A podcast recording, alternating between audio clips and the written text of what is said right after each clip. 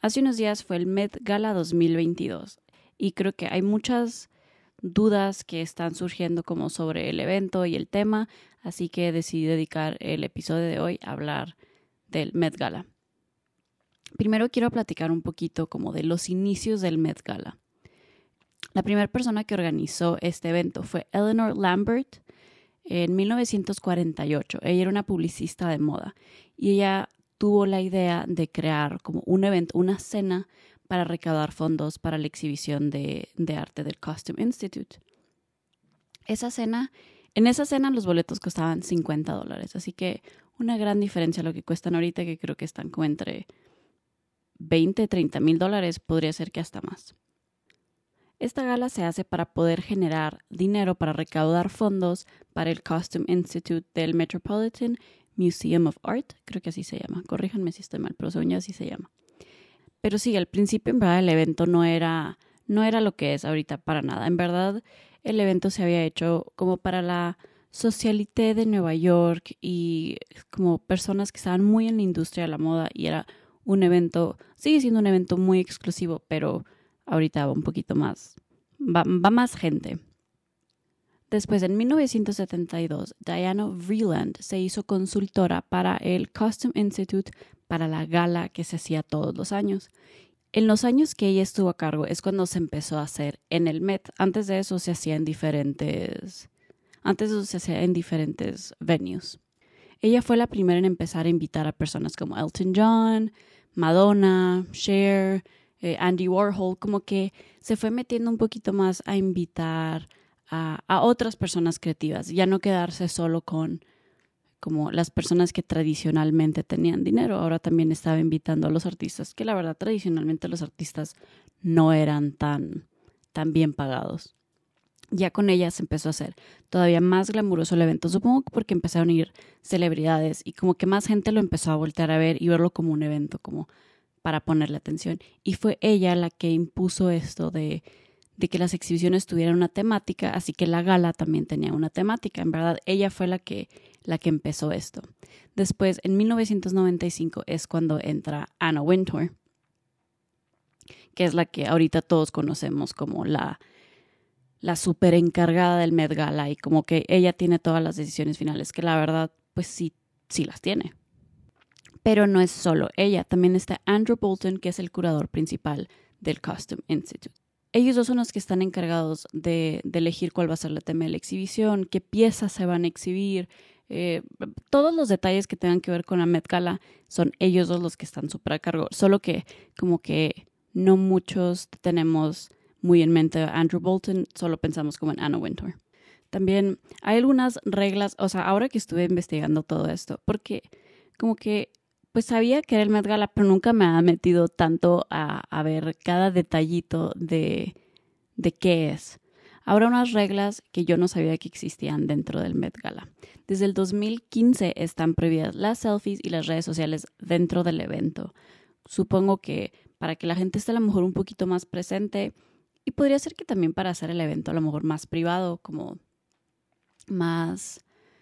Eh, no sé, como que, que tenga esta cosa de misterio para que la gente como que, pues supongo que ayuda en la parte de marketing, como que más gente quiera meterse a verlo y así. Y también otra regla que es está desde el 2018 es que no puedes entrar antes de los 18 años. Yo creo que podría ser si es que sirven alcohol dentro como de la cena o... Pero no, porque en Estados Unidos no puedes tomar hasta los 21. La verdad no sé. No sé por qué estará esta regla. No, no sé qué niños hayan ido o como menores de edad hayan ido antes del 2018, pero ya no está permitido. Así que a lo mejor por eso, si se han fijado, no vemos a mucha gente, o sea, vemos a jóvenes, ¿no? Pero no a niños o no jovencitos. Ahora sí, para entrar a lo bueno, las temáticas y en especial la temática de este año. Primero que nada, la temática que se pone para la exhibición es la misma temática que, que va para la Met Gala, que es una confusión que vi mucho en, en los comentarios de uno de los TikToks que subí sobre el tema. Me decían, ah, ok, o sea, ese es solo el, el tema de la exhibición, pero no tiene nada que ver con el red carpet. Y claro que sí, o sea, en verdad las temáticas se hicieron para la exhibición. De hecho, no es obligatorio llevar la temática como vestimenta. Es, o sea, es algo que se espera de los invitados, pero no es obligatorio. Por eso mucha gente eh, comenta como, no, es que ni los deberían dejar entrar o eh, debería ser prohibida la entrada a todas las personas que no van con la vestimenta. Pero pues en verdad ese no es el punto. El punto no es a qué bonito van vestidas las personas, es poder recaudar fondos para que se pueda seguir haciendo la exhibición, que en verdad es la parte que, que es más importante. Entiendo que a la mayoría de las personas lo que más nos interesa es ver el red carpet, que se pusieron, que tanto siguieron la temática, eh, quién diseñó su vestido. Es como por lo que se ha hecho famoso el Met Gala, pero eh, pues en verdad se supone que la, importancia se la deberíamos dar a la exhibición y aprender un poquito más de la exhibición. Ahora, ¿cuál fue la temática de este año? Este año es la segunda parte del show más grande como de la moda de Estados Unidos. Eh, y también marca el aniversario número 75 del Costume Institute. También había visto que algunas personas habían comentado como que se había hecho, eh, como que se iba a repetir la temática porque nadie se había vestido cool el año pasado, ahora que fue el, el Met Gala en el del 2021. Pero en verdad no es por eso, más bien la exhibición es a la que las personas sentían que les faltaba un poquito de contexto, así que ahora en el de este año decidieron hacer eh, In America an Anthology of Fashion, como para dar un poquito más de contexto histórico sobre qué es lo que hace la moda de Estados Unidos, como qué es lo que ha formado la, moda de Estados Unidos. Aparte de, dar contexto, también lo que estaban buscando es darle un espacio a las historias no contadas eh, o personas y diseñadores y modistas y sastres que estaban siendo un poquito olvidados porque ya sea que no, no, tuvieron tanta fama como comercial o tuvieron carreras un poquito más cortas o que simplemente por el, el año en el que estaban no se les iba a dar el lugar que se merecían. Así que este era el momento como para que todos pudieran brillar. También algo muy importante era como recalcar a personas que, que daban esa esencia de lo que es el American Fashion o como la moda estadounidense. Este año la exhibición tenía instalaciones con 13 habitaciones como escenificadas por nueve directores americanos muy influyentes. Eh, una era Sofía Coppola, Martin Scorsese y Regina King, y hay más. Ok, ahora yéndonos a la confusión de quién entendió, quién no entendió. Creo que algo que, que generó esta confusión tan grande es cuando sacaron el dress code, que era Gilded Glamour y White Tie, y se confundió el dress code con la temática. Como dije, la temática de la exhibición siempre va a ser la temática de la gala. Ese es el punto de la gala. Así que en verdad se, espera que, los invitados usen pues la temática de la gala, supongo, digo, de la exhibición para, no sé si para interesar a más personas a que vayan a ver la exhibición, no sé, pero en verdad ese es el punto. Y el dress code, pues es más bien como lo que se espera de, como el nivel de elegancia con el que vas a ir. Como white tie es como es el dress code más formal que hay. Eh, de hecho, en, cuando estaba empezando el Met Gala, el que estaba como entrevistando con Vanessa Hudgens, él mismo lo dice, o sea, los sacos como que parecen como de pingüinito para los hombres, como eso es lo que se esperaba ver, ese, ese nivel de formalidad. Y para las mujeres, el Gilded Glamour yo creo que era para representar como igual que fueran muy formales, o sea, que fuera eh, muy extravagante de cierta manera, igual siguiendo la temática. También el Gilded Age y el Gilded Glamour lo han estado confundiendo mucho, o sea, por lo mismo que lo que se buscaba era dar contexto histórico para lo que se había hablado en el del año pasado. Claro que se podían usar cosas del Gilded Age, eh, por eso, eh, por ejemplo, Blake Lively. Hay algunas personas que dicen que no siguió tanto la temática, pero yo pienso que sí, porque igual si se va solo por lo de Gilded Age, pues en verdad la Estatua de Libertad llegó a Estados Unidos durante el Gilded Age. El Grand Central Station se construyó en Estados Unidos durante el, el Gilded Age. Así que mucho de lo que ella, en lo que ella se inspiró para su vestido, pues es de esa época.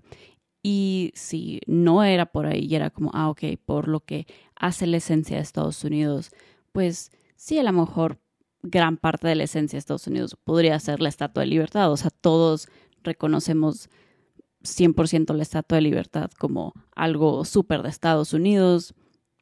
Supongo que también Grand Central Station y The Empire State, Empire State Building. Así que por cualquier lado que lo veas, se fue por la temática. Igual Sarah Jessica Parker creo que también hizo un muy buen trabajo de hacer la parte de las historias no contadas eh, con el, el, vestido inspirado por un vestido de Elizabeth Keckley, que fue eh, la primera como modista que diseñó para, para la Casa Blanca. Creo que diseñaba para la esposa de Lincoln eh, y que igual en el momento no se le daba el espacio que, o no se le dio el reconocimiento que se merecía. O sea, son personas que ahorita no conocemos tanto, como no se habla tanto de ellos como otros diseñadores estadounidenses como Tom Ford o Marc Jacobs no sé, varios diseñadores que obviamente porque son mucho más recientes, tienen mucha más favorita, pero también estas son personas que, que de cierta manera construyeron la base en la que estas personas eh, están ahora. Y pienso que la verdad sí es importante darles su lugar y entender por qué lo que ellas hicieron o ellos hicieron eh, es tan importante para la, la, historia que conocemos ahora de los diseñadores, de modistas, de sastres, de lo que vestimos. Así que si les interesa el tema, la verdad les recomendaría eh, mucho de lo que dijo Andrew Bolton. Está muy interesante. Él habla como de los diseñadores que él esperaba ver o él pensaba como que iba a haber mucho más, eh, como Halston, Charles James, eh, Oscar de la Renta, que pues no es de Estados Unidos, pero igual presenta en, en, New York Fashion Week. Pero la verdad si les interesa como el tema, siento que estaría muy interesante poder investigar más sobre todas esas historias de personas que no conocemos tanto ahora. También otra cosa, eh, siento que hay muchas personas que esperaban ver, por lo mismo de esto que digo, de la confusión que hubo, esperaban ver a personas como vestidas literalmente de corsé, crinolina y vestidos súper pomposos, que en sí no era tanto la moda que se usó en Estados Unidos, como ese es, o sea, ya así como que los vestidos tan tan grandotes, no, no fue algo que se vio tanto en Estados Unidos. Pero bueno, creo que también las personas, como que este año, no sé si es porque yo estuve mucho más al pendiente del tema, pero como que las personas estaban eh, como que esperando ver mucho más de, de estos vestidos grandes y muy exagerados y así. Pero yo sinceramente pienso que si la gente hubiera eh, como copiado lo que se está usando en ese momento, así pieza por pieza, hubiera sido una mezcla muy aburrida. Porque o sea, que tampoco digo como, ah, bueno, que nadie siga la temática y ya, pero pienso que el poder meter la, como la creatividad de los diseñadores, stylists y artistas que también se quieren, que deciden meterse como al, al proceso creativo de la prenda que van a usar, lo hace mucho más interesante porque primero está un poco de la investigación que están haciendo, pero también la interpretación de ellos, o sea, copiar el trabajo de alguien más, pues solo lo va a hacer muy aburrido, o sea, va, no, no estaría tan interesante como, como creemos que podría ser. Así que me gusta que, que, la verdad se tomen un poco de libertades creativas.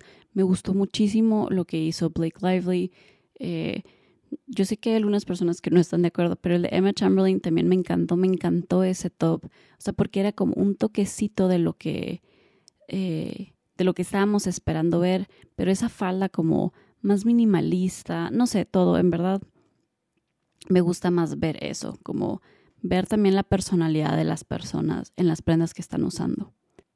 Ok, ahora con la otra controversia, el vestido de Marilyn Monroe que usó Kim Kardashian. Yo creo que el primer, el primer problema que tuvieron las personas es, no se vistió de el Gilded Age, pero como ya platicamos, no era necesariamente eso. Y yéndonos por la parte como de un poco del el contexto histórico de las cosas que, que marcaron la esencia de Estados Unidos, yo creo que el vestido que usó, o sea, el hecho de usar el vestido de, un, de una persona tan icónica como Marilyn Monroe iba on theme y más por el momento en el que lo usó, o sea, cuando, cuando le cantó Happy Birthday Mr. President, se, se dice que en ese momento es cuando muchas personas empezaron a especular sobre la relación que tenía el presidente John F. Kennedy con Marilyn Monroe. También dicen que es cuando eh, Jackie Kennedy le decía que se iba a divorciar, pero no sé, eso la verdad nomás son rumores que estuve leyendo, pero en verdad sí fue un momento como históricamente muy como de pop culture, como todos todos saben lo de Happy Birthday Mr. President, así que no sé, a mí la verdad se me hizo que quedaba perfecto. Otra cosa que que las personas no les gusta tanto es el hecho que haya usado exactamente el mismo vestido que Marilyn Monroe. Muchos dicen que debería haber, debería haber usado una réplica. Yo la verdad en eso, no sé, estoy como un poquito partida a la mitad, porque no necesariamente pienso que haber usado una réplica, porque pienso que no hubiera tenido el mismo impacto que tuvo, porque nomás dijeras como, ay, pues ni al caso, o sea, ni al caso que haya usado un vestido similar al de, al de Marilyn Monroe.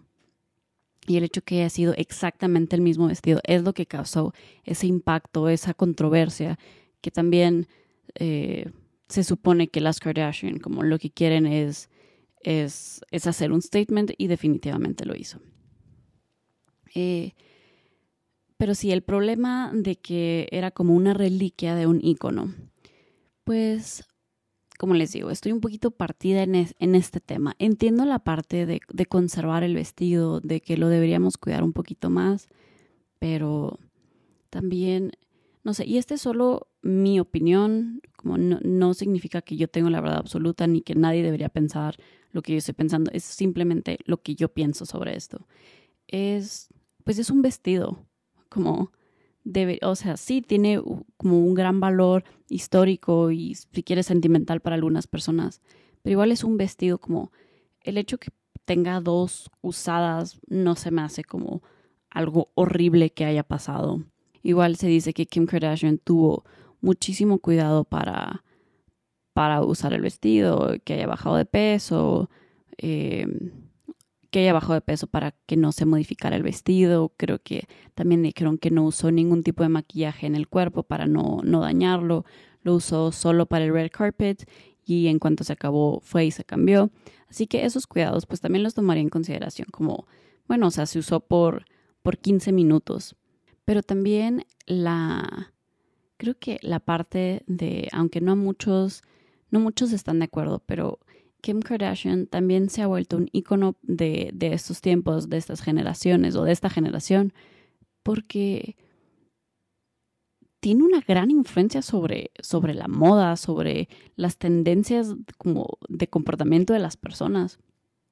Aunque, o sea, y no estoy diciendo todos, o sea, si Kim Kardashian se pinta las uñas rojas, todos los traemos rojos. Pues obviamente no, pero definitivamente muchísima gente la sigue y se convirtió en un icono y no, no, no lo vamos a, a, negar. También siento que tiene una historia muy, bueno, no sé si muy similar, pero hay algunas similitudes eh, entre Marilyn Monroe y Kim Kardashian. Así que un poquito de, de, contexto de la vida de Marilyn Monroe. Se dice que sufrió muchísimo durante su vida, eh, sufrió abusos eh, de niña y creció pensando que el único valor que ella tenía era el de su, el de su cuerpo y que cualquier hombre la podía usar como se plazca, como le plazca, porque era lo que ella tenía para ofrecer, que no es cierto, pero pues es lo, es lo que ella, como que de cierta manera su entorno la había condicionado a pensar esto.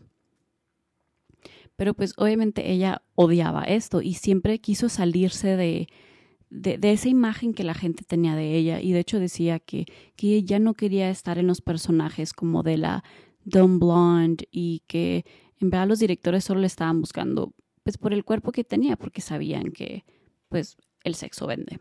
También, o sea, por lo mismo de sus personajes, las personas la ridiculizaban mucho, o sea, haciéndola como que de cierta manera bullying de que de que era tonta, que en verdad lo único que tenía que ofrecer era su cuerpo, que no tenía, o sea, que era como hueca, que siento yo que es algo que, bueno, aparte, a ver, primero que nada, las personas que más hacían esto, y se me hace muy triste, eran como las mujeres, eran las que se iban detrás de ella, como tachándola como cero un, un ejemplo a seguir. algo también con lo que batalló mucho es que los hombres en su vida no la tomaban en serio. Sentía que por más que ella buscaba como un hombre intelectual, eh, decía que por más que buscaba como un hombre intelectual, él se seguía fijando solo en su cuerpo. Ok, pero yéndonos a esta parte donde la ridiculizaban y a las personas como que no aprobaban de ella, se me hace muy similar a lo que, ha lo que vivió o ha vivido o de cierta manera sigue viviendo Kim Kardashian. Cuando salió su sex tape, muchísima gente la tachó, sufrió de muchísimo slut shaming porque la gente era como, no, ¿cómo vas a sacar? O sea, ¿cómo vas a tener un video así? Que le tiraban de todo, ¿no? Y no la, no la veían como una mujer seria, no, no la veían como, como alguien que puede hacer más y se le sigue viendo así como, ok, solo se hizo famosa por esta cosa, eh, solo es famosa por su cuerpo, solo es famosa por eh, tener fotos como provocativas o por subir fotos a Instagram y la gente sigue sin aprobar de ella. Y no estoy diciendo que la gente la debería aprobar, la verdad no es, no es mi tema, como es, es personal, como con cualquier persona pero se me hace muy similar a algo que también Marilyn quería hacer, o sea, ella quería ser tomada en serio, ella no quería que la gente la viera como como lo que eran sus personajes, porque ella decía, yo no soy esta persona. Y pasó lo mismo con Kim Kardashian, solo que pues Kim Kardashian se convirtió en una mujer de negocios, o sea, Skims es una marca famosísima, todos quieren Skims, todos usan Skims. Así que el, el, convertir un sex tape a una mujer multimillonaria eh, con una empresa muy famosa, yo creo que es algo que Marilyn hubiera querido hacer en su vida. Ella también hubiera querido poder como voltear esa imagen, cambiar la imagen que las personas tenían de ella y lamentablemente murió antes de poder hacerlo. Así que creo, y esta es solo mi opinión, repito, esta es solo mi opinión, yo pienso que Marilyn Monroe hubiera admirado a Kim Kardashian, porque si hubiera visto en ella, hubiera visto a alguien que, se hizo famosa por su cuerpo, pero ella sí pudo cambiar la imagen, aunque, aunque no muchos lo quieran ver, o sea, aunque, o, más bien pudo hacer algo más, que siento que, que es algo que Marilyn Monroe nunca, nunca pudo hacer, nunca le dieron un personaje que, eh, que ella sintiera que, que, en verdad la representaba. y, entiendo que no todos estén de acuerdo conmigo en esto, o sea, en verdad, todos tienen derecho a tener su propia opinión y eh, díganme, o sea, déjenme en los comentarios, si están viendo esto en YouTube, déjenme en los comentarios como qué piensan ustedes. En, en, sí, sí, veo también la parte donde muchas personas dicen que fue una falta de respeto como sacar ese vestido del museo, pero pues no sé, es que en verdad yo me siento partida con eso. Me gustó mucho, me gustó mucho como el momento que se creó en el Met Gala gracias a, a ese vestido usado por Kim Kardashian. Creo que agarró ese vestido y le dio como una nueva vida, una con menos dolor, porque en verdad eh, Kim ha tomado como la tomó control sobre la narrativa de su cuerpo y se ha hecho mucho más eh, como habla mucho más como de lo mal que está que la gente la siga juzgando por algo que ella hizo en privado con su novio. O sea, si fuera cualquier otra persona, no la juzgaríamos tanto como si es algo que nos hubiera pasado a nosotros, a una amiga, a un amigo, a una hermana. No lo juzgaríamos así, diríamos como, oye, pues, ¿sabes qué? Estuvo muy feo que, que sacaran esto de ti. Como que no le tenemos la misma, la misma gracia o la misma paciencia a, a las celebridades o no sé si en específico a Kim Kardashian. Así que sí, podría ser que, que esté un poquito como controversial o unpopular opinion, pero sinceramente es lo que yo pienso de eso. Pero sí, eso es lo que, lo que yo, yo pensé del Met Gala. Yo sé que hay muchísimos otros artistas que también lo hicieron muy bien, solo que como que era de los que eran las cosas de las que yo quería hablar un poquito más a fondo porque no sé, como que en los comentarios hay mucho, o sea, en los comentarios no solo de mis videos, como de los videos de todos, en o sea, muchísima gente está haciendo contenido sobre esto y y no sé, quería poder como dar mi punto, pero poder alargarme un poquito más en, en mis ideas, porque yo también me voy así en mi cabeza. Bueno, y esto es lo que yo pensé del Met Gala. Espero les haya gustado. Adiós.